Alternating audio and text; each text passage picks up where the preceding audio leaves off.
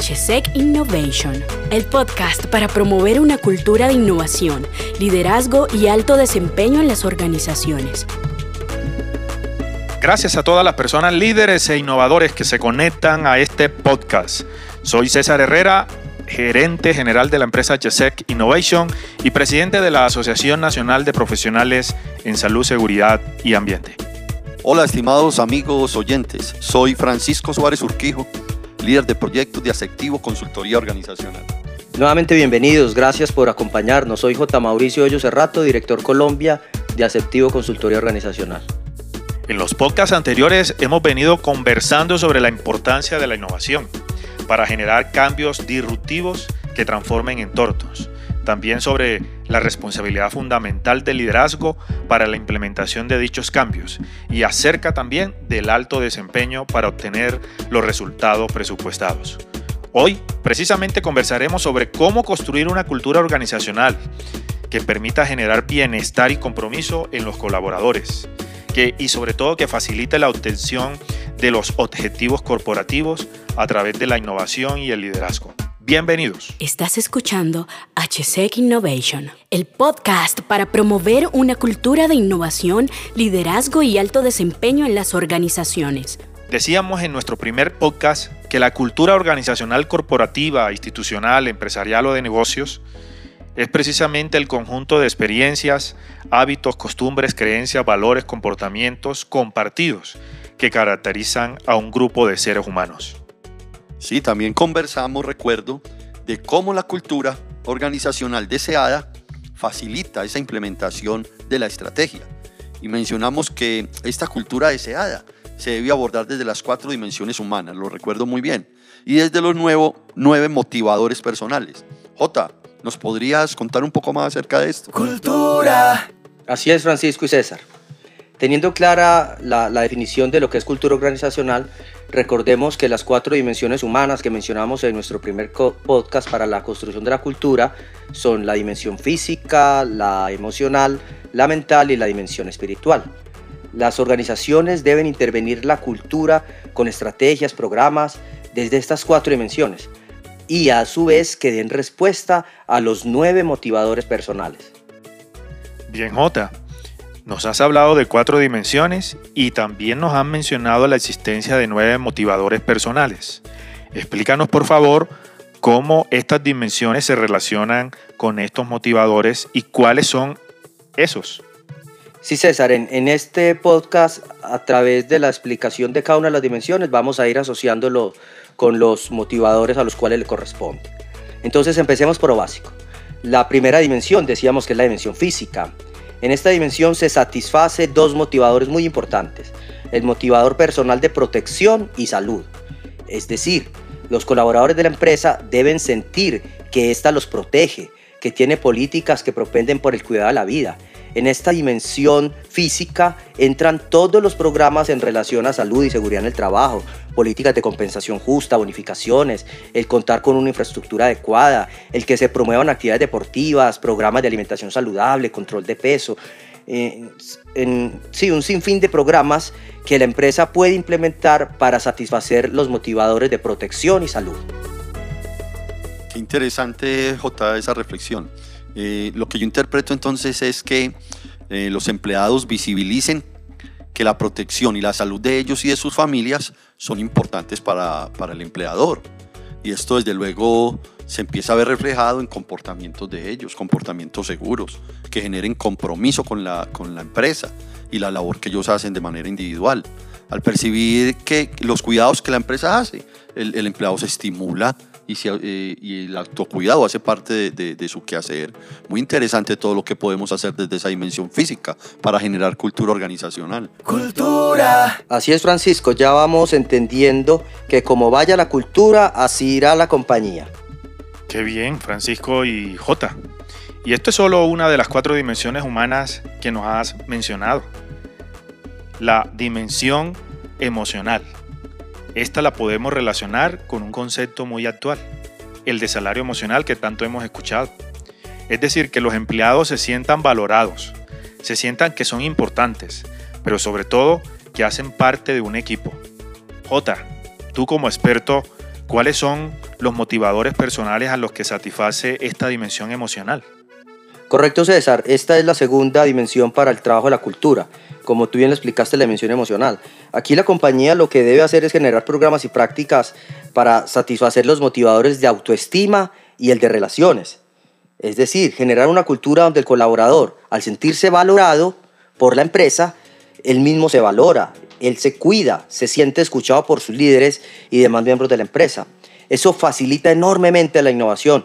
Como lo vimos en, un podcast anterior, la innovación es responsabilidad de todos los miembros de la organización, no solo del área de investigación y desarrollo. Innovación. Sí, J, eh, considero que trabajar en este salario, en esta dimensión y salario emocional, favorece la cultura incluso de, la innovación, una, una cultura poderosa en ese sentido. Y cualquier otro programa donde la participación del empleado es vital, de igual forma, en esta dimensión emocional se satisface el motivador eh, personal de las relaciones, un tema también tan importante en las organizaciones de hoy. Es decir, el colaborador se entiende como parte de un equipo, sabe que la generación de valor es la consecuencia del trabajo coordinado con sus compañeros. Qué bien, Francisco, comparto esa opinión. Toda práctica que favorezca la buena interrelación entre los miembros de la empresa obviamente satisface el motivador humano de las relaciones, sobre todo enmarcado en la dimensión emocional. Amigo J, ¿qué pueden hacer las empresas para fortalecer la cultura deseada desde esta dimensión? Sí, César, en esta dimensión emocional, tanto las empresas como los colaboradores eh, debemos ser conscientes de que nadie puede hacer el trabajo solo. Es reconocer que como seres humanos nos necesitamos y para eso el construir redes colaborativas es una responsabilidad, primero individual del colaborador, pero además la organización puede facilitar esto. Eh, con iniciativas y con prácticas como realizar capacitaciones en en equipo, inteligencia emocional. También puede realizar actividades y prácticas deportivas conjuntas, celebraciones ocasionales, cumpleaños, Día de la Familia. Es decir, cualquier espacio en el que se estimule la construcción de relaciones. Excelente, excelente. En ocasiones las personas eh, no renuncian a las empresas, renuncian a, a esos inadecuados ambientes de trabajo. Construir una cultura organizacional entonces en la que esta dimensión emocional se satisfaga es fundamental. Es determinante para disminuir indicadores, por ejemplo, de rotación o de ausentismo, de enfermedad. Es la mejor estrategia para mí en cuestiones de, de lo que hablamos de fidelizar a los colaboradores. Poderoso concepto, Francisco, el de construir una cultura organizacional desde las cuatro dimensiones humanas. Queridos oyentes, ya hemos conversado de la dimensión física y la emocional. Pero sobre todo esto me recuerda que actualmente se viene trabajando en algunas organizaciones, en lo personal una moda, sobre la gerencia de la felicidad. Esta dimensión emocional atiende este tema de la felicidad, pero me parece mucho más importante J precisar en estas cuatro dimensiones humanas. Por eso pasemos a esa tercera que has mencionado. ¿A qué se refiere esa dimensión mental J? Sí, César, en esta tercera dimensión, la dimensión mental, se, se empieza a visibilizar lo que la organización ha invertido en las dos dimensiones que ya conversamos, la dimensión física y la emocional. Esto es un proceso en espiral, César, no hay atajos. Aquí se satisfacen en esta dimensión mental los motivadores personales muy importantes como es el de los logros y el crecimiento personal. Es que yo creo que, en esta dimensión mental se demuestra que las organizaciones tienen una responsabilidad de formar a los seres humanos, de, devolver eh, a la sociedad personas más calificadas. Eh, ese motivador de logros nos remite al aprendizaje obtenido en la empresa. Aquí los planes de carrera entran perfectos, ¿cierto? Los, los, ascensos, todo programa donde se refleje un crecimiento en la cualificación del colaborador. Como resultado de esto, yo sé que los trabajadores en su conversar así cotidiano dicen cosas como todo lo que he aprendido en esta empresa, todo lo que he crecido, y eso es, y eso es bastante positivo. Francisco, y estos logros no son solo en aprendizaje obtenido, también hay logros personales en los que el colaborador y su familia han podido mejorar en calidad de vida. J, ¿de qué manera la organización facilita estos logros personales? La organización puede generar programas de compensación y beneficios como son el crédito para vivienda, para vehículos, créditos educativos.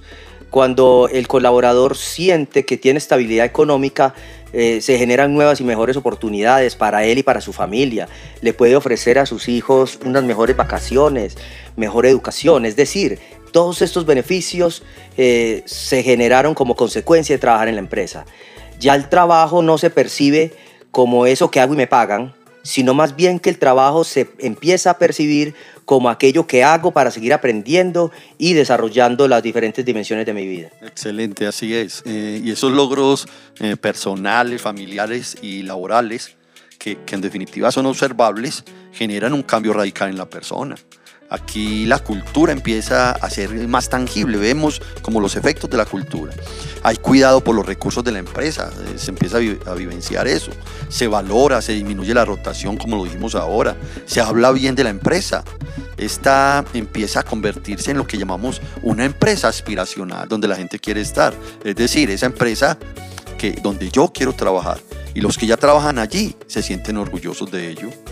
Adicionalmente, Francisco, eso es muy poderoso cuando también se tienen políticas y programas que tiene o implementan las organizaciones. Estas contribuyen a satisfacer el motivador precisamente de crecimiento personal. O sea que la persona se convirtió en un mejor ser humano durante el tiempo que ha trabajado en la empresa. Y esto sobre todo es un salto cuántico.